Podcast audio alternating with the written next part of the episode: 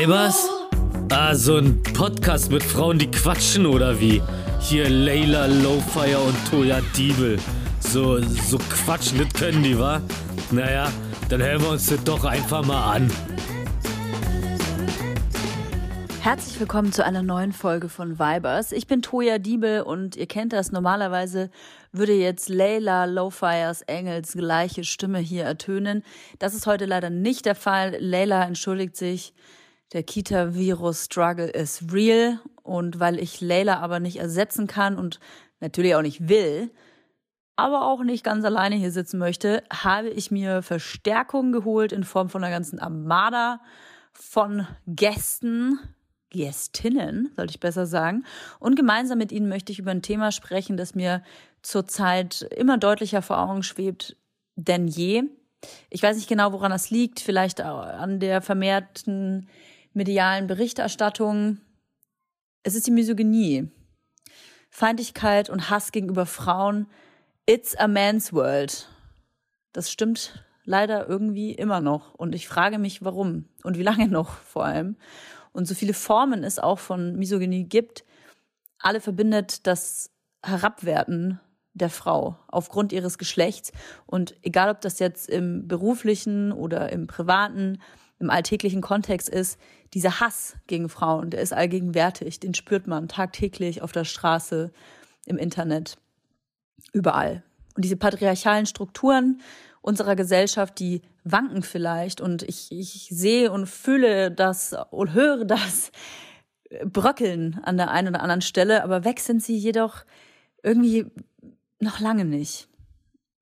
Ich frage mich auch immer, welche Frauen sind besonders von diesem Hass betroffen? Sind das Frauen, die besonders zurückhaltend sind? Sind das Frauen, die besonders extrovertiert sind? Sind das intellektuelle Politikerinnen, äh, Businessfrauen? Sind das Hausfrauen? Sind das äh, Singles? Sind das äh, Frauen, die viel Sex haben, die wenig Sex haben?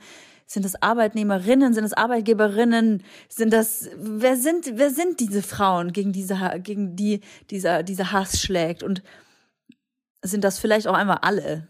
Ich habe Frauen aus meinem direkten Umfeld gefragt. Das sind alles Frauen, die in dem Fall in der Öffentlichkeit stehen, von denen man, glaube ich, oft, und ich zähle mich definitiv dazu, dass man oft diesen, diesen Glauben hat oder die Auffassung hat, dass diese Frauen besonders selbstbewusst sind und dass genau denen das eigentlich nicht wirklich passiert, weil die so in ihrer Bubble leben. Und deswegen habe ich genau die gefragt und war dann doch, muss ich sagen, sehr erstaunt, was ich da gehört habe. Und das möchte ich euch nicht vorenthalten. Die erste Gästin ist natürlich meine liebste Leila Lowfire, die berichtet quasi von unserer Außenreporterinnenstation und zwar ihrem Zuhause, dem Kita-Virus-Bett. Hallo Leila. Hallo, hier ist Leila. Ich wollte eigentlich letzte Woche mit Toya eine andere Folge aufnehmen, habe mich aber dann dafür entschieden, stattdessen Magen-Darm zu haben und versuche mich jetzt ein bisschen auszukurieren, um nächste Woche wieder gänzlich für euch da zu sein. Ich äh, wollte trotzdem noch etwas beisteuern zu dieser grandiosen Folge, die Toya hier zusammengestellt hat. Und zwar äh, zum Thema Frauenhass. Ich finde, Frauenhass ist in jedem und jeder von uns so tief verankert, ähm, dass wir unbewusst eigentlich so gut wie gar nicht über andere Frauen sprechen können oder andere Frauen beschreiben können, ohne dass da immer ein Stück weit auch Misogynie mitschwingt. Das ähm, liegt auch daran, dass es gesellschaftlich auch überhaupt keinen Maßstab gibt, wo eine Frau genug sein kann. Eine Frau ist immer entweder ähm, zu früh Mutter geworden oder zu spät ähm, entweder sie ist zu dünn oder sie ist zu dick, sie ist ähm, zu karrieregeil oder eine Klucke zu Hause. Also es gibt irgendwie nie diesen Punkt, wo eine Frau wirklich genug ist und sie von allen respektiert wird. Sie wird immer für alles, was sie macht, kritisiert. Und äh, da muss sich einfach krass was ändern. Und da müssen wir uns selbst permanent auch reflektieren, wie wir über andere Frauen sprechen und ähm, wie wir auch unsere Unterhaltung gestalten, weil es rutscht einem viel schneller mal raus, als man denkt, ähm, dass man eine Frau kritisiert für Dinge, die einen erstens nichts angehen und zweitens, ähm, wo sie sich uns gegenüber gar nicht für rechtfertigen muss. Ich danke dir, liebe Leila. Wir hören uns hoffentlich nächste Woche. Gute Besserung. Jetzt kommt Werbung. Kommen wir zu unserem heutigen Werbepartner und ach, den kennt ihr natürlich. Jetzt Obacht, jetzt kommt der Hunger. Es ist HelloFresh. Mm, oh mein Gott, HelloFresh. Was hat HelloFresh mir schon äh, für geile Gerichte auf den Tisch äh, beschert? Äh, ich find's richtig geil. Du kriegst so eine Kochbox nach Hause mit Rezepten, die du wahrscheinlich noch nie selbst gekocht hast, mhm. mit genau der richtigen Anzahl und Portion von Zutaten. Also da geht auch nichts weg danach und kannst wirklich so tun, als ob du so ein richtiges, äh, so, ja, als ob du so alles kannst in der Küche. Und das war für mich ein krasses Upgrade in meinem Leben. Ich hoffe für euch auch. Frag mich mal, seit ich auf dem Dorf lebe, habe ich das Gefühl, ist meine, äh, meine Küche sehr einseitig geworden.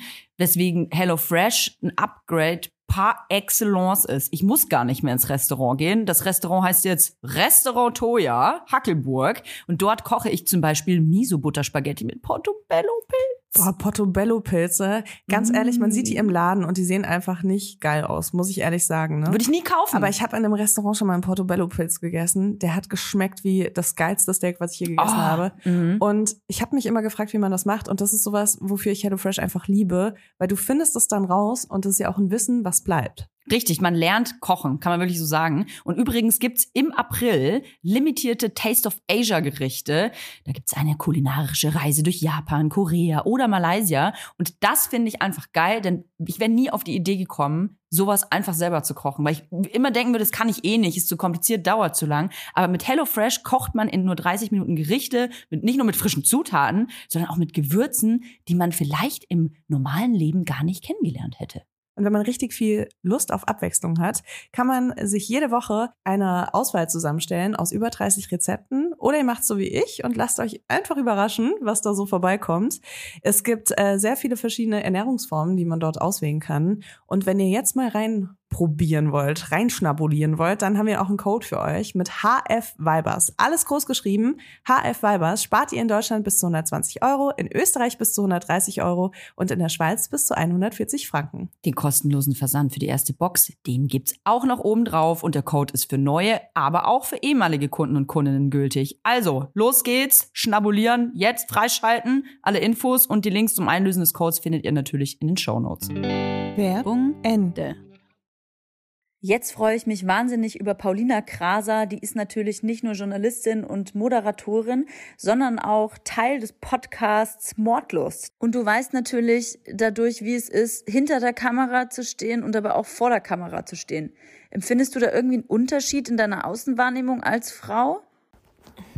Also das kann ich so schwer beantworten, weil das on air ganz früh bei mir angefangen hat, aber ganz klein und sich dann so langsam immer mehr aufgebaut hat.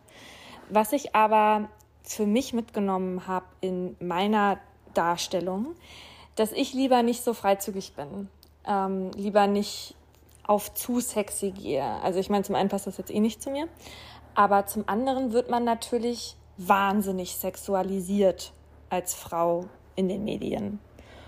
Und ich fühle mich dabei halt einfach nicht gut. Und was ist meine Konsequenz daraus? Ich poste das Foto im kürzeren Rock dann halt eher nicht, weil das nicht zu posten, das kann ich mehr verkraften als die Privatnachrichten, die ich dann danach bekomme. Furchtbar. Also eigentlich ist das furchtbar, ne?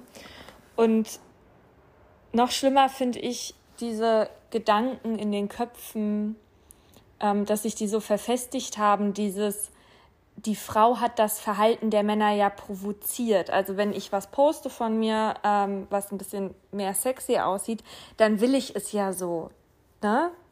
Also ich würde mich ja nicht so präsentieren, wenn ich dieses Outcome nicht haben wollen würde.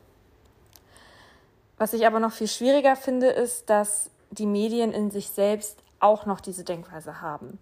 Also ich habe ja lange auch für große Medienverlage und Fernsehsender gearbeitet, wo die Verteilung dann doch recht klar noch immer war. Also Männer in der Chefetage und die entscheiden dann, welche Frau vor die Kamera darf. Nicht, dass da jetzt nicht auch Männer ähm, bei gewesen wären, die Frauen in Chefetagen supportet hätten, ganz klar auch. Aber auf dem Stuhl da ganz oben, da sitze ich dann trotzdem nicht. Ne? Und dann kommt für mich halt auch noch dazu, dass immer, wenn eine Frau irgendwie erfolgreich ist, dann gibt es in diesem Unternehmen immer jemanden, der sagt, das läge aber nicht an der Leistung, sondern an den Brüsten. Oder weil sie sich mit dem Chef gut versteht, zwinker, zwinker. Oder halt daran, dass man jetzt vermehrt Frauen fördern soll mit einem negativen Unterton natürlich. Und wiederum habe ich nie Frauen in Unternehmen gehört, die sich beschwert haben, dass die Männer in den Chefetagen sitzen und wir ja alle ganz genau wissen, warum das so ist und das hat möglicherweise gar nichts mit deren Leistung zu tun, sondern damit, dass unsere Arbeitswelt jahrzehntelang immer nur Männer dahingesetzt hat. Das habe ich nie gehört, diesen Vorwurf von Frauenseite. Frauenfeindlichkeit wird in der Kriminalstatistik der Polizei ja nicht extra aufgeführt. Du selbst bist in deinem Podcast Mordlust des Öfteren mit äh, Straftaten konfrontiert, die mit Frauenhass in Verbindung gebracht werden könnten. Wie sind da deine bisherigen Erfahrungen? Misogynie gibt es ja überall. Also auch wenn das jetzt nicht jede Person immer als das erkennt, es gibt sie fast überall. Und das Endstadium der Frauenverachtung ist natürlich, wenn jemand wegen des Frauenhasses getötet wird. Ich habe neulich eine Frau getroffen, deren Schwester ermordet wurde von ihrem eigenen Freund.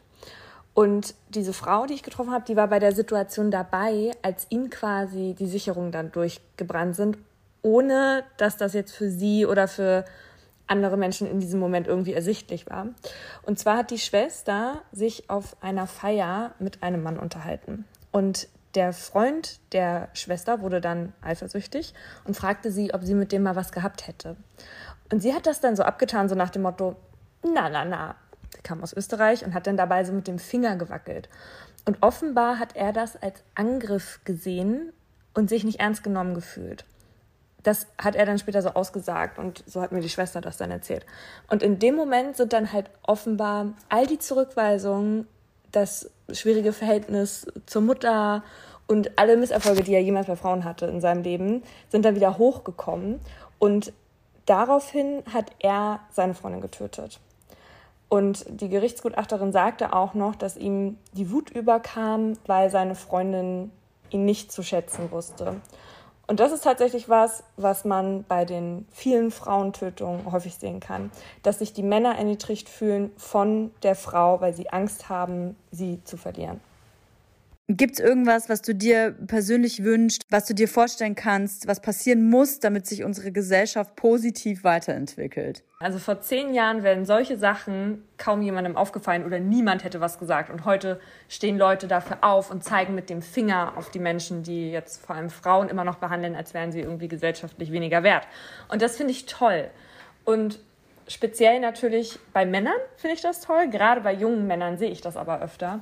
Und wir brauchen ja den Support von, von den Männern. Und ehrlicherweise finde ich aber auch, gibt es kaum eine Sache, die einen Mann mehr sexy macht, als wenn er sich gegen Diskriminierung stark macht.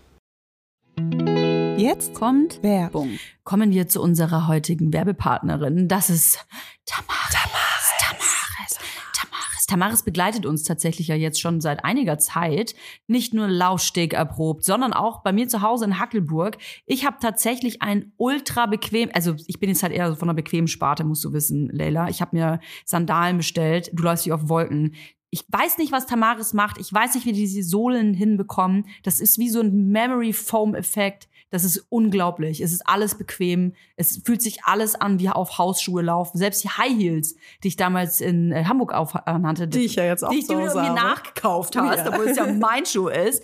Ähm, selbst da kannst du super bequem laufen, was ich krass finde, weil ich finde alle High Heels unbequem, aber Gut, vielleicht ist das auch Zauberei. Ich weiß es nicht. Vielleicht ist es Zauberei, vielleicht ist Tamaras aber auch einfach eine Brand, die äh, Frauen in jedem Alter eine treue Lebensbegleiterin sein möchte. So schön, weil die Schuhe von Tamaras wirklich sowohl in den Alltag passen, euch auf eurem Spielplatzbesuch begleiten, aber auch Schuhe sind für die ganz besonderen Tage. Ich mhm. habe auch letztens bei einer Influencerin gesehen, dass sie auf ihrer Hochzeit Tamaris High Heels anhatte. Und es ja, war keine Kooperation, Leute. Die hat sie sich wirklich ausgesucht. Weil die bequem sind, weil ja, die geil voll. aussehen Du kannst den ganzen sind. Tag darauf rumlaufen, tanzen, alles. Ne? Und äh, es gibt ja auch nicht nur super schicke Schuhe bei Tamaris, die bequem sind, sondern auch geile Sneakers. Ich bin ja so jemand, ich ziehe immer gerne weiße Sneakers an. Mhm. Ich habe inzwischen sogar so verschiedene Sneakers für verschiedene Situationen, weil ich gerne auch auf Veranstaltungen Sneakers anziehe. Dann will ich aber die ja, sauberen anziehen. Ja, mach ich auch. Deswegen habe ich jetzt Baustellen-Sneakers und ich habe Ausgeh-Sneakers. Und es gibt bei Tamaris einfach so ein schönes Paar Sneakers und der heißt einfach Sneakerweiß. Ihr könnt das einfach schauen auf der Tamaris Webseite. Das ist so ein Prototyp von einem Sneaker, aber der hat halt so noch, noch so einen Twist, weil wenn ihr nicht ganz weiße Schuhe mögt, dann könnt ihr euch den in Flieder zum Beispiel kaufen, was ich voll die schöne Farbe finde. Und dann hat er einfach so fliederne Stellen. Wie nennt man das? Das sieht gut aus. Ein, Flie ein Fliederfleck. Wenn ihr euch jetzt sagt, Mensch, den Fliederfleck von Leila, den möchte ich auch an den Füßen haben, den bekommt ihr bei Tamaris, aber nicht nur das. Es gibt ganze Styles. Ihr könnt euch quasi von Kopf bis Fuß in Tamaris reinschmeißen. Und natürlich gibt es bei uns ein kleines Goodie, denn wir haben einen Code. Damit spart ihr ganze 15% auf tamaris.com. Der Code heißt Vibers15. Alles groß geschrieben. Vibers15. Hey, ich sag euch, diese schwarzen Lackpumps mit dem Riemchen, die braucht wirklich jeder braucht die, sogar Leila. Der Code ist gültig, solange ihr diese Werbung hört. Und alle weiteren Bedingungen zum Einlösen des Codes sowie den Link findet ihr wie immer auch in unseren Shownotes. Werbung Ende. Danke, Paulina. Jetzt freue ich mich über Sophie Passmann, Bestseller-Autorin, Satirikerin und natürlich Besitzerin eines unfassbar erfolgreichen Instagram-Channels. Sophie, wie empfindest du das Machtverhältnis in den öffentlichen Medien, in denen wir uns ja bewegen, von Männern und welche Auswirkungen hat das auf deinen beruflichen Alltag? Super schwierige Frage. Ich glaube, man muss unterscheiden, meint man das vor der Kamera oder das hinter der Kamera? Weil vor der Kamera ist, glaube ich, mittlerweile alles relativ zurechtgeschönt divers, weil Talkshow-Redaktionen haben geschnallt, dass wenn sie jede Woche fünf Männer diskutieren lassen, dass es dann Shitstorms gibt und haben, glaube ich, auch gelernt, hoffe ich zumindest, dass es auch wirklich nicht zielführend ist, weil es langweilig ist, wenn fünfmal die gleiche Perspektive über ein ähm, multiperspektivisches Thema spricht.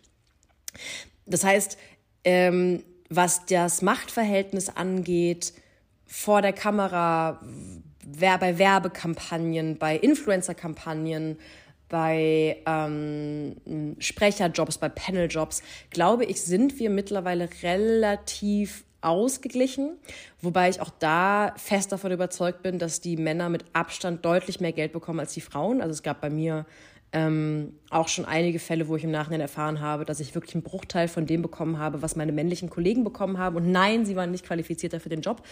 Ähm, das heißt, auf dem Papier, da wo man auch angegriffen werden kann via Shitstorm, glaube ich, machen sich die Leute in den Medien relativ immun, indem sie Frauen einkaufen und die dann im Zweifel nicht so gut behandeln wie die Männer. Ähm, aber was ja interessant ist, ist immer hinter die Kulissen zu gucken, weil ähm, klar, ich selber würde mich, weil ich in der Öffentlichkeit stehe, als auf eine Art mächtige Frau empfinden, weil ich habe, ähm, äh, ich verdiene Geld mit meinem Job und mir wird zugehört, wenn ich das möchte. Ich habe eine Reichweite, aber ich bin natürlich nicht mächtig in dem Sinne, in dem zum Beispiel ein Chefredakteur mächtig ist, der entscheiden kann, was in seiner Zeitung oder wo auch immer in seinem Fernsehsender passiert. Ich bin auch nicht so mächtig wie ein Buchverleger, der auf einer ganz anderen Ebene Geldsummen verteilen kann, entscheiden kann, wer wie viel von was bekommt, ganz insgesamt auch entscheiden kann, in welche Richtung es geht. Und ich glaube, in diesen Gremien oder in diesen Redaktionen, an diesen Orten, wo wirklich entschieden wird, in welche Richtung gehen wir denn und was finden wir wichtig und wem hören wir zu, da ist das Machtverhältnis in meiner, meiner Erfahrung nach immer noch super, super äh, ungesund. Und das wird sich auch nicht ändern. Beziehungsweise, also entweder kann man sagen, man will da gar nicht mitspielen, weil es ist eh der falsche Verein, oder man muss eine Faust in der Tasche machen und versuchen, diese Systeme, diese Redaktionen, diese Verlage, diese Fernsehsender zu infiltrieren und unterwandern. Aber ich glaube, das dauert 20, 30 Jahre, bis dann die Frauen da auch lange genug gearbeitet haben, um endlich mal, ähm, nachdem ihre fünf männlichen Kollegen schon längst befördert wurden, ähm, eine Beförderung bekommen haben. Mode und Misogynie. Mit welchen Vorurteilen als designliebende, bewusste Frau bist du konfrontiert? Ich bin ja nicht in der Modebranche so beruflich tätig. Also ich bin nicht, ich muss nicht modeln, ich muss auch keine Klamotten tragen beruflich. Ich interessiere mich sehr für Mode und ich habe da großen Spaß dran. Und ich finde auch so gerade die deutsche und die Berliner Mode- und Kulturbranche total spannend. Ähm, ich glaube, ich erlebe Frauenfeindlichkeit in der Mode vor allem in Bezug auf meinen Körper, weil ich einfach ähm, eine Mid-Size bin, wie man in der Modebranche sagt. Also ich trage keine, keine Sample-Size, das ist meistens so eine 34, 36, sondern irgendwie eine 40, 42, manchmal auch eine 44. Und das ist erstmal ist die Modebranche darauf nicht eingestellt. Also es wird immer so getan, als wäre das mittlerweile diverser und besser. Das ist völliger Quatsch. Ähm, und die Frauenfeindlichkeit merke ich immer dann, wenn ich merke, wie ich von männlichen Fotografen, von männlichen Stylisten, von männlichen Make-up-Artists behandelt werde. Äh, ausschließlich, das geht, das bezieht sich nur auf heterosexuelle äh, Fotografen, Make-up-Artists, Stylisten. Ähm, wie die mich behandeln, weil sie mich sehen und merken, mit der will ich nicht ins Bett. Also man wird in der Modebranche gut behandelt, wenn man einem gewissen Schönheitsideal entspricht. Und dieses Schönheitsideal wurde von Männern erfunden, die sich überlegt haben, welche Frau will ich denn ficken. Und ähm, ich bin ein sehr ansehnlicher Mensch und ich finde mich selber sehr schön. Nur in der Modewelt bin ich, glaube ich, ähm, hideous. Ich gelte wahrscheinlich als hideous, weil ich bin viel zu dick für diese Branche. Ähm, und es gibt dann natürlich auch immer Inseln, äh, die sind aber meistens queer und weiblich. Ähm, oder schwule Männer in der, in der Branche, die sich sowieso sexuell nicht für Frauen interessieren und aus ganz anderen Gründen einfach meistens viel voker sind, viel liebenswürdiger, viel kreativ auch weiter. Aber äh, es gibt eben sehr, sehr viele mächtige heterosexuelle Männer in der Mode, in Chefredaktionen von Modemagazinen, ähm, Fotografen, sehr einflussreiche, Designer, ähm, PR-Chefs, die irgendwie Markenprodukte ähm, verteilen und entscheiden, wer was bekommt und Bildchefs in Redaktionen.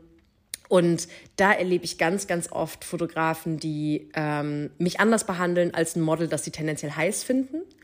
Und es ist ja auch schon so abstrus, dass eine Mode, dass eine Branche, die eigentlich kreativ, ästhetisch ähm, innovativ sein sollte und sich immer um neue Ästhetiken bemühen sollte, dass da überhaupt Leute in Machtpositionen sind oder Fotos machen dürfen oder whatever, die ähm, so engstirnig sind, dass sie immer noch diesem Kate Moss Schönheitsideal aus den 90ern und Nullerjahren hinterherlaufen. Aber da merke ich den Frauenhass tatsächlich am allermeisten, weil wenn man zu Frauen, mit denen man nicht ins Bett will, unhöflich ist oder die schlecht behandelt, dann respektiert man nicht Frauen, sondern respektiert man nur Frauen, die gerade Objekte sind, in die man seinen Penis reinstecken möchte. Und das habe ich in den letzten zwei, drei Jahren echt super doll gemerkt. Ähm, aber mit denen arbeite ich einfach nicht mehr, weil es gibt eben auch viele tolle Menschen in der Fashionbranche. Und da muss man, glaube ich, dann auch so als Person vor der Kamera einfach entscheiden, man meidet die Doofen und geht zu den Coolen. Wie behauptest du dich gegen Frauenhass? Ach, ich glaube, ich schütze mich, indem ich ähm, viel Therapie mache. Ich glaube, das hilft immer, weil man dann cooler mit sich selber wird und sich selber mehr lieb hat und zumindest sich selber besser kennenlernt und dann nicht mehr so darauf angewiesen ist, dass andere Leute einem sagen, wie man denn zu sein hat. Ähm, also man wird klarer, finde ich, mit sich selbst und dem, was man machen möchte. Ähm, ich lese keine Kommentare mehr. Ich habe meinen eigenen Namen stumm gestellt auf Twitter. Ähm, ich habe keinen Google Alert auf mich und ich vertraue, ich habe gelernt, mir mittlerweile selbst genug zu vertrauen, um zu wissen, dass wenn jemand was Gemeines über mich sagt, dass das nicht wahr ist. Ähm und ich habe daran gearbeitet, glaube ich, so glücklich zu sein, dass ich auch selber gar nicht mehr den Drang habe, zum Beispiel so gemein zu anderen Leuten zu sein.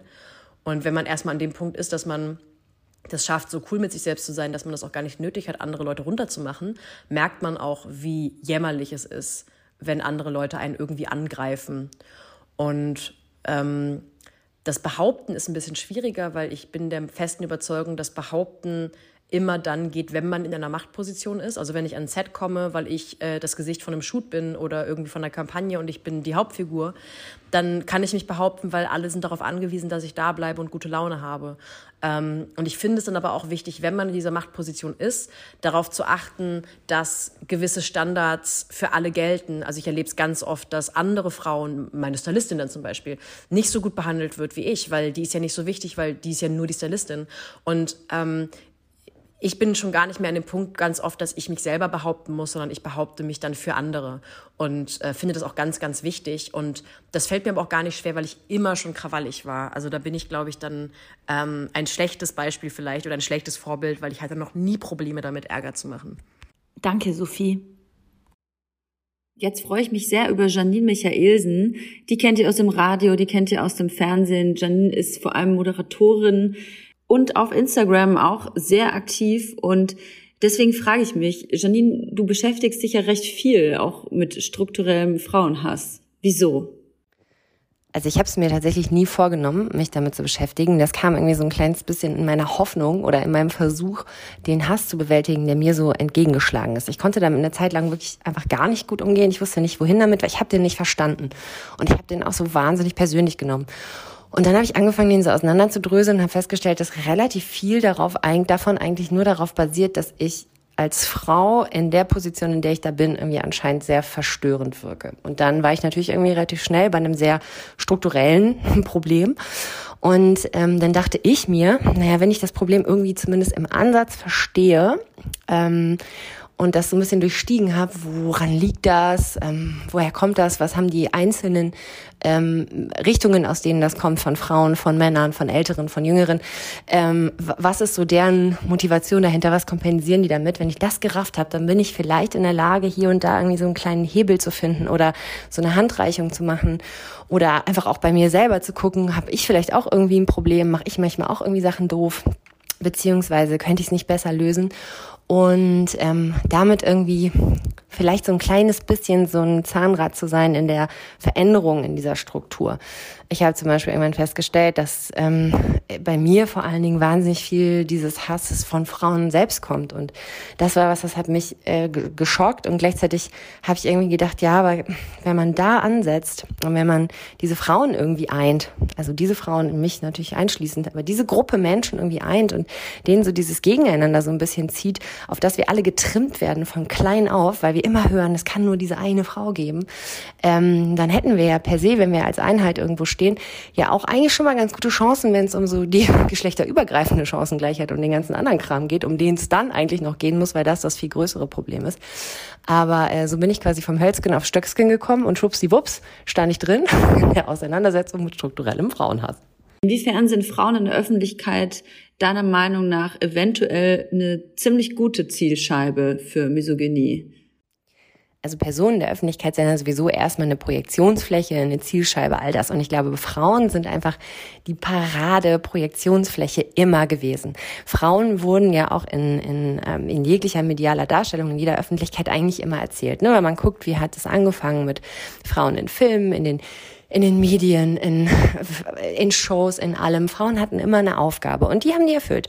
Die wurden irgendwo hingestellt, denen wurden irgendwas gesagt, denen wurde was gegeben, die hatten was zu tun und dann haben die das erfüllt und sahen dabei nett aus und dann war fertig. Und innerhalb dieses sehr geringen Wirkungskreises hat man das, glaube ich, total geliebt. Und dann konnte man Frauen erzählen als die Heilige, als die Hure, als die Hausfrau. Das war immer so sehr abgetrennt. Das wurde auch immer sofort konnotiert, immer bewertet. Und dann konnte jeder, der davor saß, konnte das angucken und konnte sagen, Mensch, die Marilyn Monroe, das ist aber eine hotte Alte, die darf ich jetzt aber auch hot finden, weil die ist ja auch im Fernsehen gemacht für eine hotte Alte und die muss ja auch nicht, die will ja auch nicht mehr von mir, als dass ich die da jetzt hot finde. Und eine andere Frau, die will, dass ich die da jetzt, keine Ahnung, ähm, dass ich die Erdbeere auf ihren Brüsten toll finde. Das kriege ich irgendwie auch hin. Und wenn diese eine Frau da von mir will, dass ich ihr dabei zuhöre, wenn sie die Nachrichten vorliest, dann kann ich damit auch noch. Das war, glaube ich, lange, lange Jahre kam man damit irgendwie gut klar, weil selbst die Frauen in diesen exponierten Positionen einfach ganz klar eingegrenzt waren. Die waren nicht so frei wie wie berühmte Männer. Die durften nicht einfach schalten und walten. Die hatten keine großen Shows, in denen die rumgezaubert haben und dann kam ein Assistent rein und hat einen Briefumschlag gebracht. Das ging nur andersrum. Und auf einmal emanzipieren sich Frauen jetzt nicht nur hinter Kameras, sondern vor allen Dingen auch davor und sind damit dann, glaube ich, tatsächlich genau die Zielscheibe, von der du sprichst. Wenn man an diesen Frauen, die sich weigern, sich in Schubladen stecken zu lassen, die auf der einen Seite sagen, ich kann modeln und ich bin aber parallel auch noch lustig oder ich bin super, ich bin super klug und mache hier irgendwie, bin hier äh, Physikdoktorin und ich bin aber trotzdem einfach auch wortgewandt und lustig und schlagfertig und ich spiele auch noch Klavier und das alles und damit müsst ihr umgehen. Das heißt, auf einmal hast du diese Frauen in der Öffentlichkeit, die sich weigern, nur für eine Sache zu stehen, die weigern, nur eine Aufgabe zu erfüllen und die all diese Aufgaben einfach auch mit Bravour meistern. Und ich glaube, das ist so ein ähm, das muss für Menschen, die das so dringend brauchen, dass Frauen auf gar keinen Fall aus ihrem Terrain rausgeben, muss sich das anfühlen wie der krasseste Kontrollverlust. Und dann muss all das, was passiert, weil man Angst hat, Kontrolle zu verlieren, all die Wut, all die Sorge, all das, oh Gott, was mache ich jetzt, muss ja irgendwo hin. Und das kommt dann bei den Frauen an. Das wäre zumindest meine Theorie. Wie empfindest du denn persönlich so das Machtverhältnis in den Medien von Männern und welche Auswirkungen hat das äh, für dich als Person? Das Machtverhältnis ist nicht ausgeglichen. Also erstmal ist es ja eine rein numerische Geschichte. Ähm, wenn du guckst, wie viele Männer vor allen Dingen in EntscheiderInnen-Positionen sitzen, dann sind es einfach wesentlich mehr als Frauen. Ich kenne die Zahlen nicht. Es gibt auch Frauen in diesen Positionen, aber es sind weniger. Es gibt ähm, in vielen Produktionen immer mehr Autoren als Autorinnen und wenn du jetzt einfach nur mal, also ganz simpel drauf guckst, eine Geschichte, die nur von Männern geschrieben ist, wird anders erzählt werden als eine Geschichte, die nur von Frauen geschrieben ist, selbst wenn sie die gleiche Themenvorgabe haben. Und wenn du das durchmischst und sagst, du setzt da anstatt zehn Typen oder zehn Frauen ähm, Menschen aller Couleur hin, so, ähm, allen Geschlechts, dann wird eine andere Geschichte dabei rauskommen. Dann werden auch Figuren anders erzählt. Dann würden auch Figuren anders besetzt. Dann werden auch Shows anders besetzt, weil ähm, der Sehanspruch ein anderer ist. Und das ist erstmal völlig wertfrei. Und es hat auch nicht nur was mit dem Geschlecht zu tun, es hat auch was mit dem Alter zu tun. Wenn, wenn zehn 60-Jährige zusammensitzen und sich was ausdenken, kommt was anderes raus, als wenn es zehn 30-Jährige sind. Und in den meisten Fällen mischst du es einfach durch, weil du von allem was haben willst. Diese Durchmischung gibt es in Ansätzen und ich habe auch das Gefühl, es wird immer mehr versucht, auf diese Durchmischung zu achten. Ähm, aber nichtsdestotrotz ist sie natürlich einfach noch nicht in Gänze vollzogen und das siehst du im Resultat. Und das siehst du an sehr jungen Schauspielerinnen, die für Figuren gecastet werden, die theoretisch auch ältere Frauen spielen könnten. Es gibt aber einfach ganz wenig Rollen für Frauen zwischen 40 und 60. Da gibt es dann meistens die eine oder die zwei. Und da kommen wir dann direkt zum nächsten Ding. Es war einfach ganz, ganz lange ein Narrativ, vor allen Dingen auch im non-fiktionalen Fernsehen, dass in Besetzungen von Shows, in so Panels oder unter den Gästen es gibt eine Frau. Und wenn die eine Frau schon da ist, dann brauchst du nicht noch eine Frau. Dann gibt es die Ansage, wir haben schon eine Frau. Ähm, Mittlerweile hat sich auch das geändert. Es gibt ähm, Shows in der Besetzung mit, mit mehreren. Es wird teilweise traut man sich sogar manchmal Shows in der Besetzung nur mit Frauen zu machen. Das ist eine Seltenheit. Das wird auch immer sofort gerne hochgejubelt und das findet man alles ganz toll. Ich begrüße das tatsächlich, weil ich finde, dass das, das muss man einfach alles ausprobieren und dafür sich auch das Feedback einholen, damit sich das irgendwann normalisiert, weil normal war es einfach bis vor gar nicht allzu langer Zeit, dass in einem Panel von sechs Leuten fünf Typen und eine Frau sitzen. Und ähm, und das nicht, weil irgendjemand, keine Ahnung, nicht weil irgendjemand, äh, äh, weiß ich nicht, weil wir nur einen Stuhl haben, äh, auf dem auch eine Frau sitzen kann, weil die Männerstühle sind alle anders geformt, ergonomisch, sondern, ähm, sondern weil es einfach immer so war und weil es niemand hinterfragt hat. Und, ähm, und das führt dann eben dazu in der Weitererzählung so, dann gibt's immer nur diese eine Frau, dann kennt man auch immer nur diese eine Frau. Und dann sitzt man oft, ich weiß nicht, wie oft ich in irgendwelchen Runden saß und Leute gesagt haben, ah, es gibt so wenig lustige Frauen, die sich dann auch so raustrauen. Wo ich da saß und sagte, ah, ich, hm, sehe ich irgendwie anders. Also ich kenne wahnsinnig viele lustige Frauen. Es gibt einfach wenig Fläche für Frauen, für mehrere Frauen nebeneinander, selbst wenn die gleiche Haarfarben haben sollten. Ähm, man hat da immer irgendwie so eine absurde Idee davon gehabt, dass man so eine Diversität, wenn es mehrere Frauen sind, dann muss die eine aber schwarze haben und die andere muss blond sein, weil sonst nachher verwechselt die eine. Ich übertreibe selbstverständlich. Aber ich hatte lange Zeit das Gefühl, dass es genau das ist so die Denke. Und ähm, es normalisiert sich langsam. Ähm, man kommt sich trotzdem manchmal immer noch so ein bisschen wie die Meckertante vor, weil man kommt und sagt so, sorry, aber mir wäre jetzt schon irgendwie cool, wenn jetzt hier, weiß ich nicht, wir eine Quote hier reinmachen könnten oder wenn jetzt hier, wer ist denn die andere Frau, können wir nicht noch andere Frauen dazu holen, so. Aber ich glaube, man muss es halt einfach machen. Es ist noch nicht normal, es ist noch nicht gang und gäbe. Ja, es wird mehr darauf geachtet, aber noch lange nicht genug. Ähm, it's a work in progress, wie man so schön sagt. Danke, Janine. Nun bei uns zu Gast ist Claire Oelkers. Die kennt ihr sicherlich als Moderatorin, als Reporterin, Redakteurin, vielleicht auch als Musikerin oder Schauspielerin. Und liebe Claire, was mich sehr interessiert, du hast dich ja schon sehr früh für ein Leben vor der Kamera, für das Showbiz entschieden. Wie war so die Quote von Männern und Frauen? Wie war da die Verteilung? Und inwiefern hatte das Auswirkungen auf dich? Ja, also beim Blick auf meinen kompletten Berufszeitstrang, der jetzt auch schon so 20 Jahre misst, waren Männer eigentlich immer in Entscheiderpositionen und Frauen eher in der ausführenden Position. Letzteres war super angenehm, gerade so fürs unmittelbare Arbeitsklima, ähm, weil ich würde mal behaupten, ich kann gut mit Frauen und äh, ich kenne unsere Eigenheiten. Deswegen war so die unmittelbare Zusammenarbeit immer eine angenehme. Ähm, aber die Grundlage, dass ich überhaupt einen Job ein Engagement, ein Projekt bekomme, basierte eigentlich fast immer auf der Entscheidung eines Mannes. Und das ist in meinen Augen ein inakzeptabler Zustand, weil ganz unbewusst will man ja dem Mann in der Entscheiderposition gefallen. Muss ich ja gefallen, weil ich will ja irgendwie meine Miete zahlen können. Und ich glaube, da gibt es so verschiedene Wege und ich, ich selbst, ich als Claire, habe mich dann dazu entschieden, so die beste männliche Version meiner selbst zu sein. Also wenn ich zum Beispiel entscheiden muss, ob ich einen Reporterdreh bei Galileo mache oder nicht, dann habe ich dabei fast immer im Hinterkopf, wie würde denn einer meiner männlichen Kollegen entscheiden? Und dann spüre ich den Druck, dass ich quasi krasser sein muss als mein männlicher Kollege. Und deswegen sage ich in der Regel eher zu als ab. Auch wenn mir der Dreh eigentlich widerspricht und ich den eigentlich nicht machen will. Ähm, und ich glaube, es geht vielen Frauen in unserer Branche so. Und das ist super traurig, weil ich frage mich auch oft, was ist denn eigentlich mit meiner Weiblichkeit? Weil die geht bei solchen Entscheidungsprozessen ja schleichend immer mehr verloren. Und ich darf ja vor allen Dingen auch auf gar keinen Fall schwach sein. Und Schwäche ist nicht nur was Weibliches, sondern vor allem was Menschliches. Mit welchen Vorteilen gegenüber dir als Frau hast du zu kämpfen? Ich bin ja ein sehr organisierter Mensch, ne? Also Vorbereitung ist für mich alles. Ich schreibe akribische Moderationsskripte.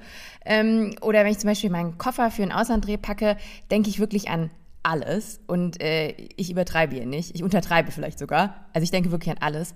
Stresst mich auch manchmal sehr. Ähm, aber ich fahre damit sehr gut. Und ich würde auch sagen, das ist so ein bisschen mein Qualitätsmerkmal. Ich finde, das ist eine gute Eigenschaft und das wissen auch meine, ich nenne sie jetzt mal Auftraggeber zu schätzen. Trotzdem muss ich mir des Öfteren anhören, dass das so typisch Frau ist. Und das wird dann auch mit so einem Augenrollen begleitet. Och, so halt. Aber es ist ein absoluter Quatsch. Es gibt auch Männer, die genauso sind. Und das sind meistens übrigens die, die sehr erfolgreich sind. Und da würde auch niemand auf die Idee kommen, einen Gender-Klischee draus zu stricken. Der wäre dann einfach ein gut organisierter, erfolgreicher Mann. Und ich frage mich, warum kann ich nicht einfach eine gut organisierte, semi-erfolgreiche Frau sein? Wenn du dich aufgrund deines Geschlechts diskriminiert fühlst, wie behauptest du dich? Es hat ein paar Jahre gedauert, aber, und das klingt jetzt super kitschig, ich habe geschafft, meine Stimme zu finden. Und gerade in einem Beruf, wo überall dein Name draufsteht oder dein Gesicht drauf ist, ist es super wichtig. Man muss sagen können, mit was man sich unwohl fühlt und was man eben nicht machen müsste. Also ganz simpel muss man Nein sagen können. Und das aber auf eine respektvolle Art und Weise. Was oft bedeutet, dass man ein bisschen ausholen und erklären muss. Zum Beispiel arbeite ich oft mit jungen Redakteuren zusammen und die wollen einem Sätze in den Mund legen. Und da muss man halt erklären, warum man eben diesen Satz nicht sagen kann, weil es, keine Ahnung, zum Beispiel eine verwerfliche Aussage ist, die dann aber an mir, Claire Oelkers, hängen bleibt und nicht an denen. Und da muss man so ein bisschen Perspektive schaffen. Und ähm, das ist auf jeden Fall Arbeit, aber die Zeit muss man sich nehmen und das hat sich bei mir in den letzten Jahren auf jeden Fall sehr ausbezahlt. Und jetzt sag mir doch bitte noch, was wünschst du dir? Wie kann sich und wie muss sich unsere Gesellschaft entwickeln, damit es eine positive Veränderung in Bezug auf Misogynie geben wird? Also diese Frage ist relativ einfach für mich zu beantworten. Ich wünschte, wir alle dürften mehr Schwäche zeigen. Egal ob Mann, egal ob Frau, ich wünschte mir, das Stigma des Nicht-Funktionierens würde es einfach nicht mehr geben, weil mein Leben und ich glaube unser aller Leben wäre dann so viel einfacher. Weil lass uns das mal durchspielen. Dieses ganze Game und der Kräftevergleich wäre nicht mehr da und auch im Genderbezug dürften Männer auf einmal schwach sein und Frauen dürften auf einmal stark sein. Die ganzen Grenzen würden verschwinden und es würde so Sätze wie für einen Mann bist du aber oder auch für eine Frau bist du aber, Punkt, Punkt, Punkt, die wird es gar nicht mehr geben. Das wäre doch so entspannt und so nice. Oder? Danke, Claire. Natürlich habe ich auch Ines Anjoli gefragt, was ihre Erfahrungen in Bezug auf Frauenhass in den Medien so sind und vor allem waren. Ines ist nicht nur wahrscheinlich eine der bekanntesten Podcasterinnen Deutschlands, sondern auch Comedian und Journalistin und eben war sie auch Radiomoderatorin. Ich habe ja lange Zeit beim Radio gearbeitet. Das ist ja quasi auch der Beruf, den ich gelernt habe. Und irgendwann mal wollte ich, also es war immer mein, mein Traum, war es immer ein Talk-Format zu moderieren.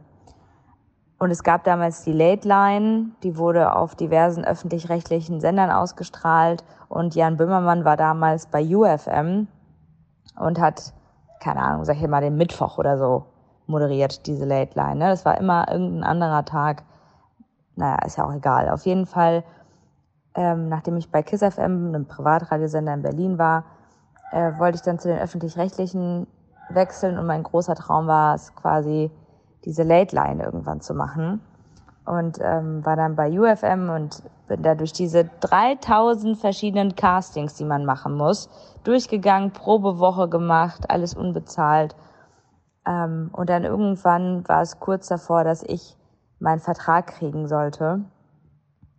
Und dann hat aber mein ehemaliger Programmchef von KISS FM hat sich wohl gedacht, nee, das möchte ich aber nicht, obwohl der das von Anfang an wusste, dass ich da mich beworben habe. Aber nachdem schon ein paar Monate vergangen waren und der genug Zeit gehabt hätte zu sagen, nee, ich will nicht, dass die Ines da arbeitet, dann gönn ich der einfach nicht, hat er es gemacht zwei Wochen bevor ich nach Frankfurt gezogen bin und hat irgendwelche Geschichten über mich erzählt, warum ich nicht wirklich easy zu handeln bin und dann hat der Programmchef mich angerufen und hat gesagt, du pass auf, XY hat sich bei uns gemeldet und hat mir hier irgendwie Geschichten erzählt. Äh, unter anderem halt auch hier Jared Leto, do you wanna lick my Clito, dass ich das on air gesagt habe und dann eine Abmahnung bekommen habe. Und dann meinte er so, Ines, weißt was? Wir haben ja auch den Jan Böhmermann, ne? Und wir haben auch viel Ärger mit dem, aber der ist halt ein Mann und du bist eine Frau. Und das ist kein Scheiß. Das hat er mir so gesagt. Während ich Rotz und Wasser geheult habe, hat er mir das gesagt und ich wusste aber auch nicht so wirklich, also klar wusste ich leider, weil man ja so erzogen wird, was das zu bedeuten hat, aber ich fand, das war so ungerecht, dass ich das nicht ertragen habe, dass ich wirklich da richtig so, ich habe so geheult äh, mit mit dieser un, mit diesem Gefühl dieser Ungerechtigkeit aufgrund dessen nicht nur, dass ich da halt doch nicht anfangen kann, sondern auch noch dieser Satz, dass ich richtig so Atemprobleme hatte. Ja, und ähm, dann habe ich einen Sex-Podcast gemacht. Und was soll ich sagen? Ich glaube, man weiß ja, dass es dann gut gewesen, dass ich eine Frau war und kein Mann. Danke, Ines. Mein nächster Gast, meine nächste Gästin ist Kim Hoss. Grafikdesignerin, Podcasterin und außerdem auch absolutes äh, Must-Have in jedem Insta-Feed. Wie erlebst du das persönlich in deinem Alltag? Ich habe ganz lange überlegt, was ich sagen will und bin zu dem Entschluss gekommen, dass ich so viel sagen will, dass es wahrscheinlich einfach diese Folge hier sprengen würde zum Thema Frauenfeindlichkeit. Ähm, was ich aber sagen kann, ist, dass ich selber in mir drin so viel frauenfeindliche Scheiße noch drin habe und ich das gerne einfach öffentlich sage, weil ich das so wichtig finde, weil das ganz, ganz vielen Menschen so geht. Und wenn, wenn das niemand sagt, dann wird sich auch nie was ändern. Also, ich bin Kim und ich sage manchmal, da sitzt bestimmt eine Frau am Steuer, wenn jemand schlecht Auto fährt. Und ich habe das einfach so gelernt, dass wenn man sieht, ein Mensch fährt schlecht Auto, dann muss es automatisch eine Frau sein. Dass es aber dumm ist, dieser Gedanke, habe ich tatsächlich erst in meinen ja, Ende 20er Jahren gecheckt. Und seitdem arbeite ich daran. Und es ist nur ein ganz kleiner, klitzekleiner Aspekt, den ich in mir drin trage immer noch und den ich aber loswerden will, weil nicht alle Frauen fahren schlecht Auto. Also ich fahre ziemlich gut Auto und da wurde mir dann irgendwann klar, Moment mal, es kann auch einfach ein Mann sein, der schlecht Auto fährt, weil ich habe das jetzt mal beobachtet in letzter Zeit. Sehr oft, wenn ich mich über irgendeinen Autofahrer oder eine Fahrerin aufrege, dann ist es meistens ein alter Opa. Die fahren nämlich auch extrem schlecht Auto, muss man einfach mal sagen. Aber natürlich gibt es auch Frauen, die schlecht Auto fahren. Es gibt aber bestimmt auch non-binäre Menschen, die schlecht Auto fahren. Viele Menschen fahren schlecht Auto und es sind nicht immer Frauen. Ein anderes Phänomen, was ich in letzter Zeit oft beobachte, ist das Wort Fotze. Und ich bin mir auch sehr sicher, dass jetzt ein paar aufgeschreckt sind, die hier zuhören. Das Wort Fotze wurde irgendwann mal als Schimpfwort etabliert. Ein Wort, das ein Geschlechtsteil beschreibt, wird als Schimpfwort etabliert, vermutlich von Männern, die irgendwas gegen Frauen haben. Wir Frauen sind ja aber nicht doof und wir nehmen uns jetzt einfach dieses Wort zurück in unseren Besitz und lassen das nicht mehr ein Schimpfwort sein, sondern sagen zu uns zum Beispiel, boah, heute finde ich mich richtig geil, ich fühle mich wie eine geile Fotze. und dann gibt es Frauen, die zu einem sagen, hey, aber man darf das nicht sagen, das Wort, weil das ist ja schlecht. Mhm.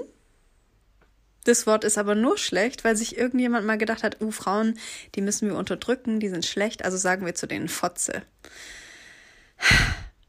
Das ist wirklich ein krass großes Problem und deshalb möchte ich gern auch nochmal sagen, ich selbst habe in mir diese gelernten frauenfeindlichen Dinger in mir und die kriegt man auch nicht so schnell los, wenn man sich nie Gedanken darüber macht. Ich habe damit angefangen und ich versuche jetzt peu à peu diese Scheiße aus meinem Gehirn rauszukriegen und mit schönen Sachen zu ersetzen. So wie ich jeden Tag zu mir in den Spiegel sage, ich bin heute eine richtig geile Fotze. Und du, Toya, du bist eine richtig geile Milf. Alles Liebe, deine Kim. Kim, ich danke dir. Jetzt begrüße ich Balbina. Die ist Musikerin, die ist Künstlerin, Sängerin, Komponistin, schreibt Texte und ist mittendrin in der Musikindustrie. Und deswegen würde ich gerne von dir wissen, Balbina, Musik machen und Misogynie.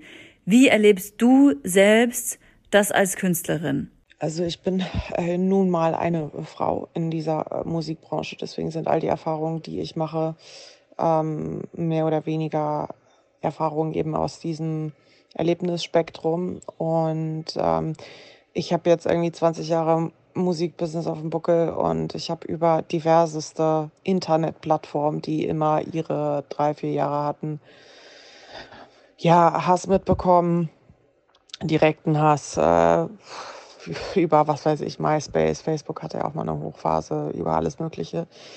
Und ähm, so wie ich das rein eben subjektiv beobachten konnte, waren das eben ähm, ja Einstellungen, die ähm, große Probleme mit Andersartigkeit grundsätzlich hatten. Also nicht nur Weiblichkeit, sondern auch ähm, die Angst vor eben der Fremde und äh, vor eben Menschen, die vielleicht nicht der Norm entsprechen. Und äh, ich habe mich über Jahre immer dar darüber gewundert, warum in Kommentarspalten ähm, bestimmte Dinge, die ähm, äh, nicht wirklich ein ähm, provozierendes und aggressives Statement raussenden, sondern einfach wirklich nur eine gewisse Andersartigkeit spiegeln, sei es was Äußerliches oder sei es äh, etwas äh, musikalisch Besonderes oder äh, Artwork Besonderes, dass das so viel Hass in, äh, in bestimmten ähm, Ja-Ecken hervorruft und Leute dazu animiert, da wirklich wahnsinnig doll äh, auf die Kacke zu hauen und zu versuchen, ähm, den Menschen, der da gerade ähm, seine Kunst präsentiert, äh, komplett persönlich anzugreifen und auch unter der Gürtellinie. Ähm, ja, das, das schockiert und fasziniert mich eigentlich seit 20 Jahren und ich frage mich, ob das schon immer so war oder ob das äh, auch ein Phänomen dieser Anonymität ist oder ob das auch äh, einfach vielleicht äh, diesen grundsätzlichen Hass in der Gesellschaft kanalisiert. Also es ist ähm, ja ein großes Phänomen meiner Meinung nach. Charts, Festivals, Preisverleihungen, sehr männlich. Ne? Also richtige Nudelsuppe, könnte man auch sagen. Trotz vermeintlichem Wandel, also immer sind mal hier ein paar, ein paar Frauen irgendwie reingespickt worden, aber so generell ist es schon sehr männlich. Wie kann das denn sein? Das ist so die die Herausforderung Nummer eins, wenn wir ähm, die Weltordnung betrachten, die einfach patriarchalisch ähm, konstruiert wurde. Und ähm, das, äh, worüber wir uns beschweren, dass wir halt so wenig Sichtbarkeit haben, eben in diesen ganzen ähm, ja, äh, Strukturen wie Charts oder Preisverleihung, pipapo, das erfordert das konstante Hinterfragen ähm, dieser patriarchischen Strukturen und das äh, konstante daran arbeiten.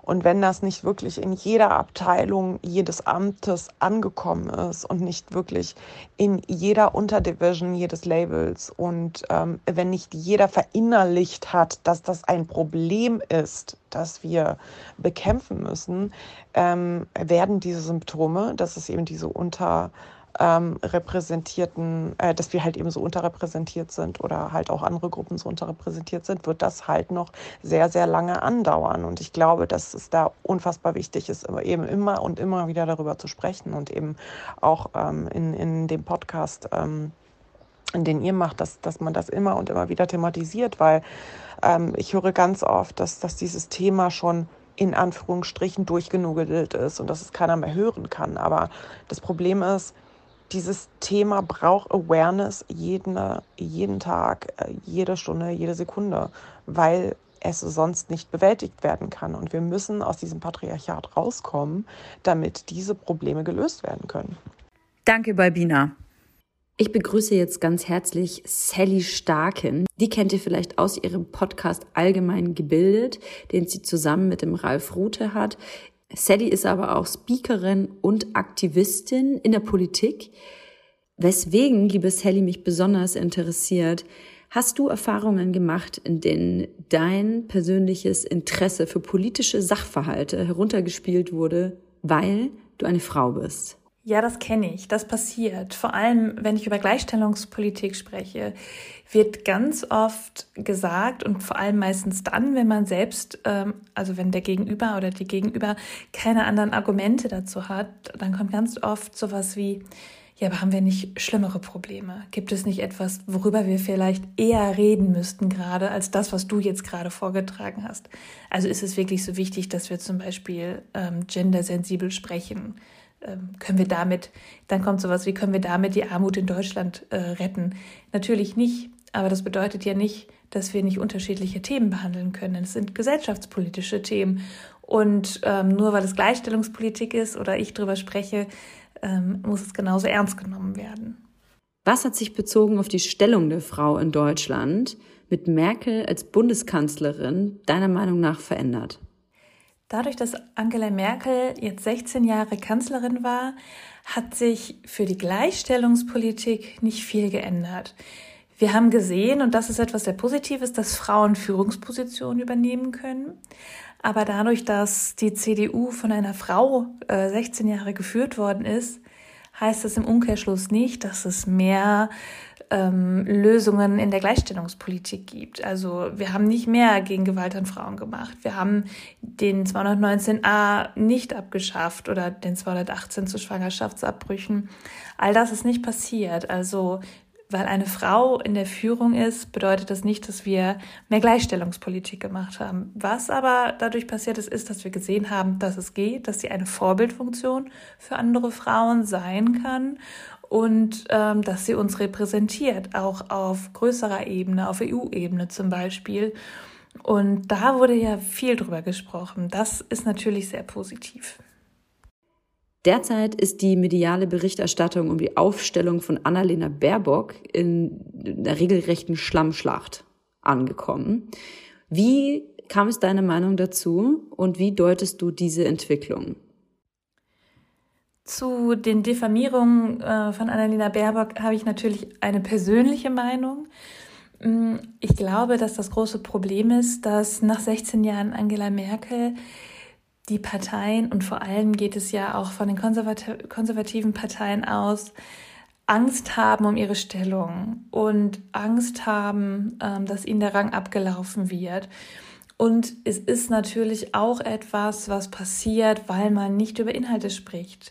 Man kann sich an Personen besser abarbeiten als an den Inhalten, weil dann bräuchte man auf der anderen Seite ja auch genauso gute Argumente, die man, wenn es um die Klimakrise geht, zum Beispiel nicht hat. Und das ist, glaube ich, ein ganz großer Punkt. Und man kann das auch interessanterweise natürlich mit anderen Wahlkämpfen vergleichen. Also es nimmt ja Formen an, die wir auch aus den USA kennen. Wenn wir uns nochmal zurückerinnern, als äh, Trump äh, und Hillary Clinton aufgestellt worden sind, da war diese Misogynie ja auch sehr, sehr stark zu spüren. Frauen zu diffamieren ist eine Wahlkampftaktik, die ähm, funktionieren kann. Und das ist die große Gefahr dahinter. Wir selbst identifizieren uns vielleicht mit einer Frau, die kandidiert, ähm, bei Konservativen vielleicht nicht. Und das sehen wir daran ja auch, was für Fragen gestellt worden sind, wie sie das mit ihrer Kinderbetreuung macht, wie sie sich jetzt vorstellen könnte, als junge Frau so eine Führungsposition anzugehen. Und leider ist unsere Gesellschaft noch nicht da angekommen, denn diese Fragen werden Männern ja nicht gestellt. Und das ist natürlich ein guter Nährboden für solche Diffamierungen, weil sie Gehör finden bei Leuten und weil ganz oft nicht gemerkt wird, dass sowas nur von fehlenden Inhalten ablenken soll. Glaubst du, Baerbock hat aufgrund ihres Geschlechts im Kampf um das Kanzleramt irgendeinen Vorteil? Oder ist es eben der Nachteil? Kommt, glaube ich, darauf an, auf wen man schaut, weil wenn wir uns die Demografie in Deutschland anschauen, ist es ja so, dass die meisten WählerInnen über 40 sind, ähm, also älter und 40 bis 50 und dann natürlich auch noch die äh, SeniorInnen äh, in Deutschland. Ich glaube aber, dass sie einen Vorteil wahrscheinlich bei der jüngeren Generation hat, weil man sich ja auch immer mit den PolitikerInnen identifizieren möchte. Also man möchte ja, dass die verstehen, wie man selber fühlt oder für was man sich einsetzen würde. Und eine junge Kandidatin kann das natürlich mehr als ein etwas älterer Olaf Scholz oder Armin Laschet. Und das ist, glaube ich, ihr Vorteil für die jüngere Gesellschaft und auch für Menschen, die sagen, wir brauchen jetzt mal eine richtige Veränderung. Und dafür steht sie dann natürlich auch von außen betrachtet. Das ist immer sehr, sehr spannend, wie ich das auch schon eben erzählt habe, dass es, wenn es um Personen geht und nicht um Inhalte, denn es geht, sollte eigentlich ja primär darum gehen, was für Inhalte sie präsentiert und nicht welches Geschlecht sie hat. Aber wir identifizieren uns mit PolitikerInnen und Wahlkampf ist immer was Persönliches. Wir entscheiden oft auch nach Sympathie und dann erst nach Kompetenz. Danke, Sally. Jetzt heiße ich Phoenix willkommen. Die hat selber einen Podcast, der da heißt Freitagabend. Phoenix könnt ihr auch finden auf Instagram. Da heißt sie This is Phoenix. Sehr empfehlenswerte Stories, die sie da macht.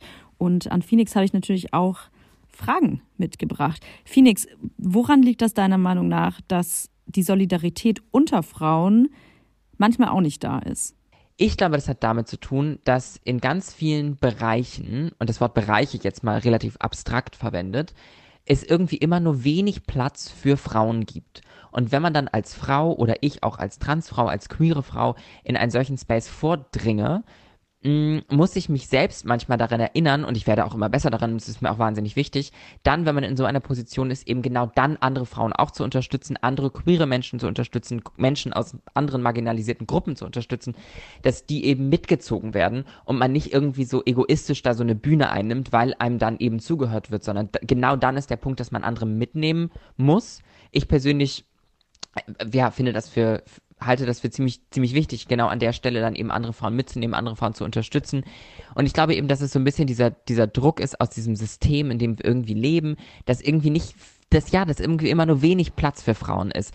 Es gibt auch tatsächlich irgendein, irgendeine Studie oder so, dass ähm, bei einem Film oder bei einem Cast wir als ZuseherInnen schon ab, wenn es 30 Prozent Frauen sind, nehmen wir es wahr als 50-50 oder so, weil wir das so gewohnt sind, dass es, dass es immer weniger Frauen als Männer gibt.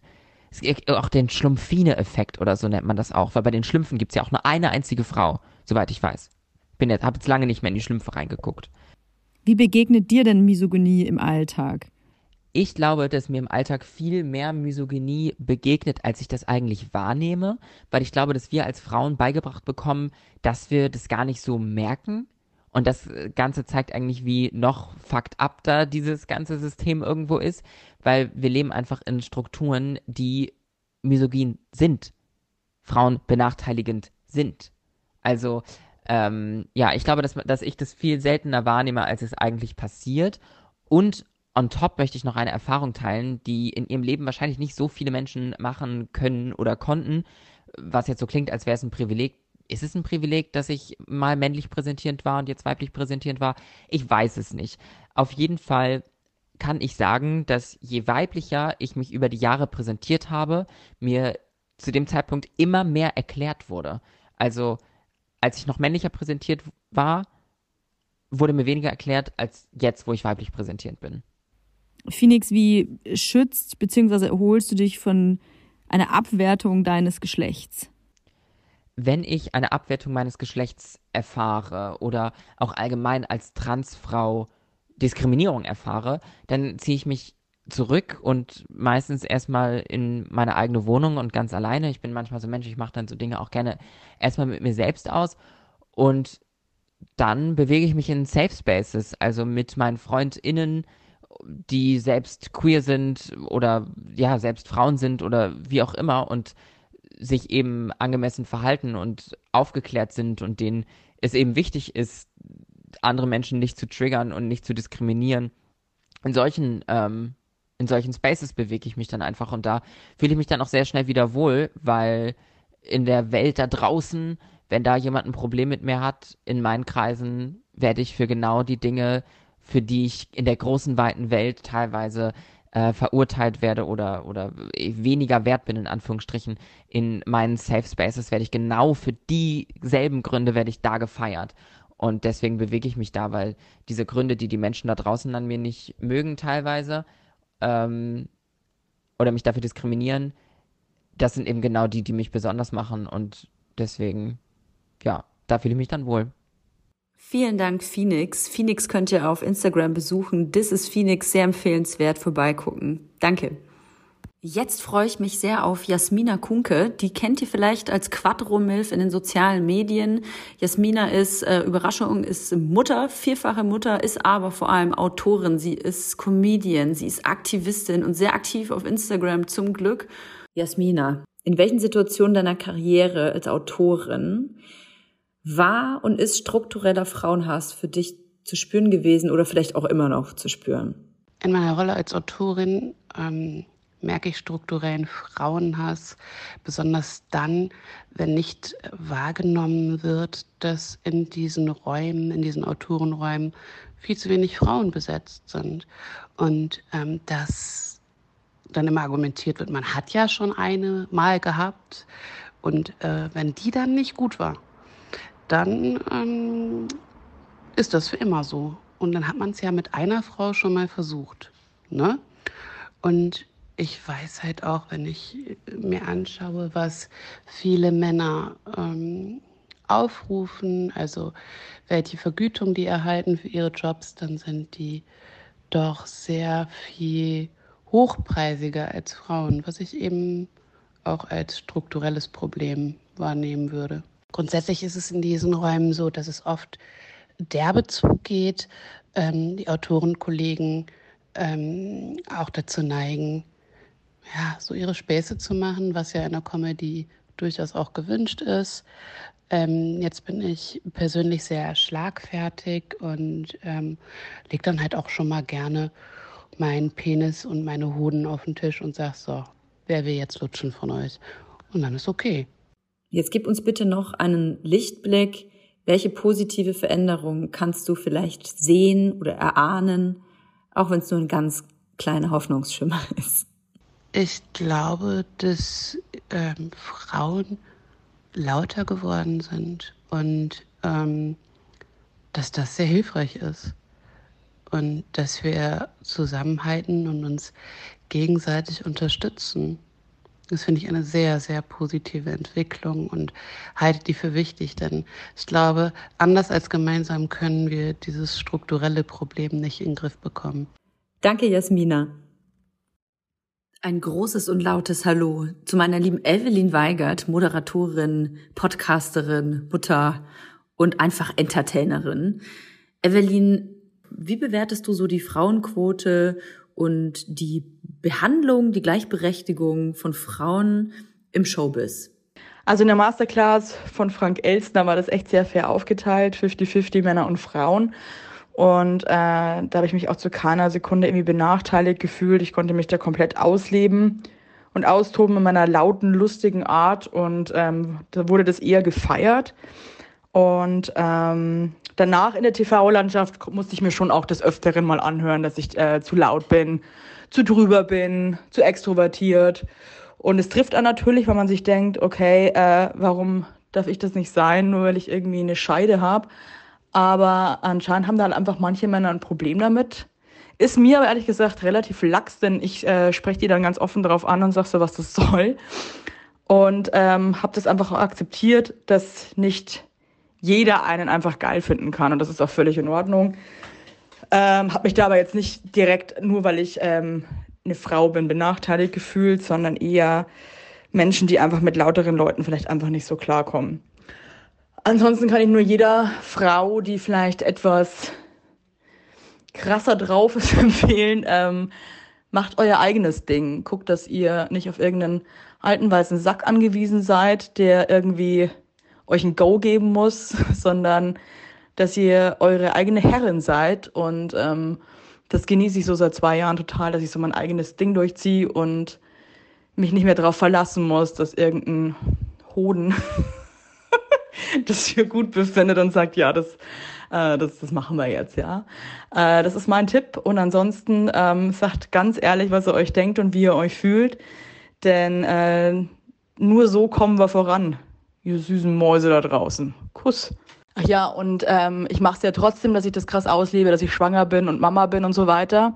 Habe auch das Gefühl, dass meine Geschäftsgeschichten viel besser laufen, seit ich Mutter bin und hatte davor riesige Angst, ja, dass ich jetzt abgestempelt werde, dass ich irgendwie jetzt nur noch Mama bin und eh schwanger und zu nichts zu gebrauchen. Aber ich würde mich total freuen, wenn man nicht immer das, oder das heißt nicht immer, aber ab und zu nicht das Gefühl bekommen würde, dass man jetzt irgendwie raus ist, nur weil man ähm, schwanger ist. Damit hatte ich nämlich echt teilweise echt zu kämpfen. Man hatte krasse Angst, das zu kommunizieren, weil man dann einfach denkt, man ist irgendwie weg vom Fenster. Ne? Deswegen ähm, wäre schön, wenn man damit natürlich umgehen würde noch. Danke, Evelyn. Herzlich willkommen, liebe Aminata Belli, Moderatorin, Reporterin, Podcasterin. Und Aminata sitzt gerade im Zug, deswegen rauscht es ein wenig, aber sie hat auch trotzdem die Zeit gefunden, hier bei uns zu sein. Darüber freue ich mich wirklich sehr. Aminata, Frauenhass nimmt gerne auch besonders vermeintlich, ich mache es jetzt extra in Anführungsstriche, starke Frauen ins Visier. Woran liegt das? Ich glaube, Frauenhasser fühlen sich noch bedrohter von vermeintlich starken Frauen, weil eben diese Frauen ihnen das noch klarer machen vielleicht oder das häufiger oder mehr oder anders sagen. Und deshalb glaube ich, fühlen die sich noch bedrohter und müssen dann wahrscheinlich auch noch mal mehr oder lauter oder ängstlicher dagegen anschreien. Gibt es deiner Meinung nach strukturelle Muster, in denen du selber gefangen bist und aus denen du dich gerne lossagen möchtest? Ich habe in meinem Leben und in meinem ganzen Sein ständig im Hinterkopf, dass ich eine schwarze Frau bin. Das heißt, ich schütze mich ganz selbstverständlich in gewissen Situationen, wie ich es aber gelernt habe, seitdem ich ein kleines Mädchen war. Und ich habe spät auch erst gelernt, dass manche Sachen für andere Menschen gar nicht so selbstverständlich sind. Also, dass ich als Frau oder Mädchen nicht allein durch den Park gehe oder dass ich mit meiner Freundin zusammen dann nach Hause gehe nach einer Party, wo ich niemanden kenne. Oder dass ich als schwarzes Mädchen mich vor Nazis verstecke oder so, weil ich weiß, die haben keinen Bock auf mich. Ähm, das habe ich später erst gemerkt, dass das ein Schutz ist. Das war für mich immer eine Selbstverständlichkeit und auch jetzt ist es teilweise eine Selbstverständlichkeit für mich, dass ich gewisse Dinge nicht mache oder wenn mir etwas suspekt vorkommt, dass ich dann anderen Bescheid sage und dass ich einfach immer auf der Hut bin. Ich glaube, Frau sein bedeutet immer auf der Hut sein. Danke dir, Aminata. Noch eine schöne Zugfahrt. Ich musste unbedingt auch Luisa Dellert fragen. Luisa kennt ihr vielleicht vor allem aus den sozialen Medien. Luisa ist aber auch Podcasterin und Autorin. Für mich ist Luisa vor allem Aktivistin. Lu, welchen misogynen Anfeindungen bist du ausgesetzt und woher kommt deiner Meinung nach dieser Drang, dass insbesondere Männer, die das, äh, die das unbedingt mitteilen wollen, dass sie dich hassen? Ich meine, die könnten das ja schließlich auch für sich behalten. Es gibt ja unterschiedliche Formen der Misogynie oder auch als Oberbegriff Frauenfeindlichkeit. Das äh, weiß nicht, fängt irgendwie dabei an, dass man antifeministisch sich äußert im Internet ähm, über sexualisierte Gewalt, äh, generell Gewalt an Frauen. Aber es reicht auch eigentlich schon, wenn Männer Witze machen über Frauen. Das ist quasi dann auch eine abgeschwächte Form. Und wenn du mich fragst, ob das bei mir vorkommt, dann kann ich das mit einem ganz deutlichen Ja beantworten. Auf meinem Instagram-Kanal kommt es eigentlich täglich vor. Also du musst ja einfach nur auf Instagram oder YouTube, wenn ich etwas äh, Politisches, etwas Feministisches äh, hochlade und dazu meine Meinung sage, die Kommentare durchlesen. Ähm, die werden leider immer krasser, ähm, die werden immer äh, abwertender und werden auch immer mehr von mir zur Anzeige gebracht. Und in 99 Prozent der Fälle sind es halt eben Männer, die mir diese Dinge tatsächlich schreiben und um die Ohren hauen. Welche Narrative würdest du sagen, hast du sogar selbst noch verinnerlicht? Ja, ich muss aber gleichzeitig auch äh, auf jeden Fall mir selbst eingestehen, dass es andersrum indirekt bei mir auch so ist, dass ich vielleicht immer noch so ein Schubladendenken unterbewusst äh, habe gegenüber Männern, weil ich bestimmte Anforderungen ihnen gegenüber habe, ähm, dass sie, weiß ich nicht, nicht weinen dürfen, weil sie sonst nicht echte Kerle sind. Oder aber auch andersrum äh, bei Frauen, dass wenn ich irgendwie eine Freundin von mir sehe, ähm, wie dann denke, hey, wenn wir gerade einen Umzug machen, lass doch den Typen das tragen. Oder ich selber bei mir auch manchmal mich dabei ertappe, ähm, wenn wir darüber sprechen im Freundeskreis, äh, wie das so ist beim ersten Date, äh, ich dann auch so ein bisschen manchmal denke, hey, okay, eigentlich kann ja auch der Typ bezahlen, so wie sich das gehört. Und gleichzeitig denke ich, nee, Luisa, ähm, es kann ja auch genauso laufen, dass du bezahlst und es gibt kein, wie sich das gehört. Und äh, das ist ein absolutes Schubladendenken. Und ich glaube, da ertappen wir uns alle dabei und ganz oft unbewusst. Und dann gibt es natürlich auch viel, viel krassere ähm, Fälle, in denen wirklich bewusst dieses Schubladendenken auch genutzt wird, um es dann gegen das jeweilige Geschlecht äh, zu benutzen. Und das ist dann halt oft Frauen gegenüber der Fall. Wir wollen ja immer mit was Positivem raus. Siehst du Fortschritte in unserer Gesellschaft?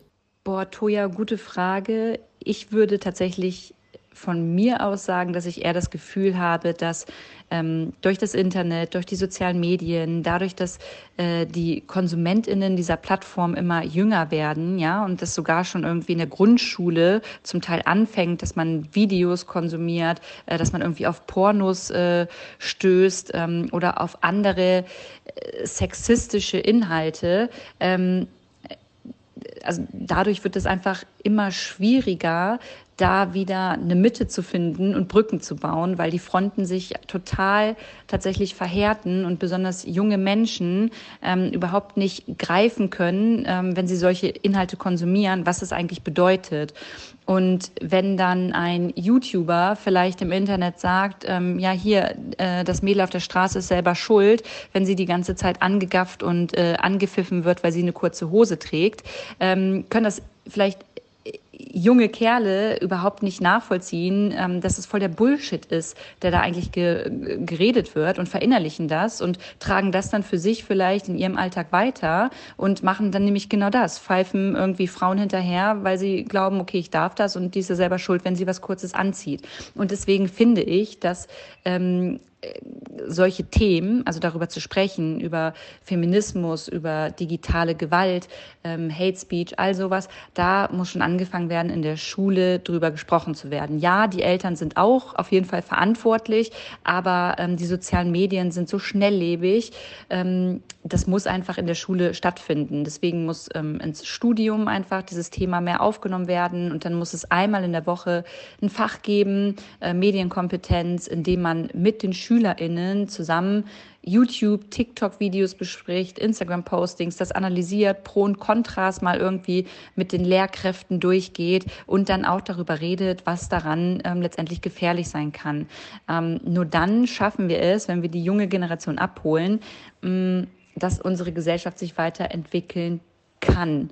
Und zwar in die Richtung, in der ähm, Männer und Frauen und alle Geschlechter wieder mehr aufeinander zugehen können, miteinander sprechen über ähm, deren Herausforderungen, über deren strukturelle Probleme und dass man sich dann einfach auch wieder mehr zuhört. Und im Moment ist es eher so ein Ding von die alten Feministinnen, die übertreiben total und äh, wir Männer werden auch total benachteiligt. Und ähm, ich sehe da leider momentan nicht den Raum, dass man da richtig konstruktiv drüber sprechen kann. Danke, Lou. Tja, das waren jetzt wahnsinnig viele Gedanken. Ich kann und konnte auf jeden Fall einiges mitnehmen finde, man muss über einiges auch nachdenken. Und manches war mir vielleicht auch gar nicht so bewusst. Auch, dass wir, dass wir immer noch ganz schön tief in irgendwelchen Narrativen festhängen, von denen ich eigentlich gedacht hatte, ja, ich bin da längst raus, ich bin hier die Turbo-Feministin, äh, mir passiert sowas nicht mehr, dass ich aus Versehen selber in so frauendiskriminierende äh, Sprüche ab, äh, ab wie sagt man da, abwanke. Aber das tue ich selber auch. Also irgendwie ist es dann doch ein Prozess, in dem man selber mit drin hängt. Aber hey, Leute, das ist das Patriarchat, nicht wahr? Ich hoffe, euch hat die Folge gefallen, auch wenn Leila nicht dabei war. Ich kann euch aber versprechen, dass ähm, nächste Woche Leila auf jeden Fall wieder dabei ist. Und dann bin wahrscheinlich ich kotzend über dem Klo. Wir werden sehen. Ich würde mich freuen, wenn ihr uns auf Insta schreibt, wie ihr die Folge fandet, was eure Gedanken sind. Einfach bei Vibers vorbeigucken. Und ihr könnt uns natürlich auch wahnsinnig gerne eine iTunes-Bewertung geben. Und ähm, sonst, was soll ich noch sagen? Ich entlasse euch jetzt in die Woche. Bei mir ist es jetzt, ich spreche ein bisschen leise, bei mir ist es jetzt quasi ein Tag vorher, es ist Sonntag 21.11 Uhr. Deswegen flüstere ich, das Kind schläft. Ich wünsche euch eine gute Woche und freue mich auf die nächste mit euch und Leila.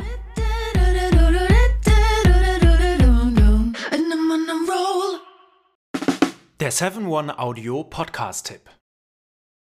Hallo, ich bin Lynn. Und ich bin Leo. Ihr kennt uns vielleicht schon vom True Crime Podcast Mord auf Ex. Eigentlich sprechen wir da ja jede Woche über Verbrechen. Mhm. Aber da gibt es ja noch ein anderes Thema, das die Menschen und uns schon immer fasziniert hat. Die Liebe. Krasse Geschichten, die wirklich passiert sind. Bonnie und Clyde zum Beispiel. Cleopatra und Caesar. Oder Diana und Charles. Oder halt Camilla. Liebe gibt's bei True Love aber auch nicht nur im klassischen Sinne. Es geht auch um Familie, um die Liebe zum Beruf oder sich selbst oder Freundschaft. Am besten sind ja auch eh die Filme, wo dann am Ende steht, nach einer wahren Begebenheit. Mhm. Das sind so Geschichten, die kannst du dir eigentlich gar nicht ausdenken. Ja. Und das gibt's jetzt eben als Podcast. Und das Ganze heißt True Love.